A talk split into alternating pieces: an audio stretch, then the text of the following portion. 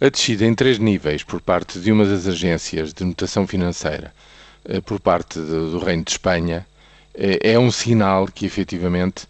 os holofotes se viraram para os nossos vizinhos em termos de mercados financeiros da dívida pública. Ehm, porquê? Desta vez não por razões das contas de, do Estado aqui ao lado, mas, mas antes pelo Estado da, do setor bancário efetivamente é preciso consolidar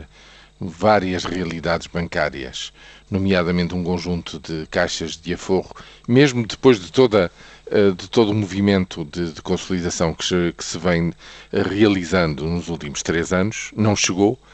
e agora provavelmente eh, é o momento da verdade de se limpar nos balanços aquilo que ainda há para limpar e, portanto, recapitalizar as instituições bancárias que o necessitem.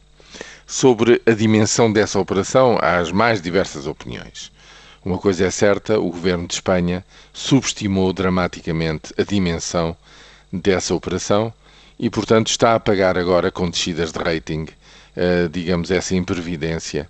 e a desconfiança crescente que está a aumentar no, nos mercados em relação, uh, digamos, à sua própria uh, atuação. Quanto às instituições europeias, eu julgo que o que está em curso é uma negociação política sobre o tipo de apoio, a quantidade do apoio que, vai, que, que a Espanha vai receber e também as contrapartidas em termos de uh, solidificação e, e, obrigações não é, do setor bancário em relação ao dinheiro que vai receber, que, pelas minhas contas, nunca será menos de uns 6, 7% do produto interno bruto a ser investido justamente na banca e, portanto, tem que haver contrapartidas e tem que haver também uma atuação muito responsável do ponto de vista fiscal e orçamental nos próximos dois anos na Espanha. É isso que está em marcha, é isso que está a ser discutido e, tipicamente, está-se ainda na fase, digamos, do, da,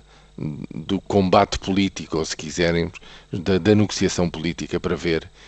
que tipo de ajuda se terá que dar à Espanha, sendo que essa ajuda tenha as contrapartidas suficientes para que se possa dizer que aquilo que se fez na Espanha é equilibrado e é justo em relação às exigências que foram apresentadas, em primeiro lugar, à Irlanda, com um programa bastante parecido, e também a Portugal e à Grécia.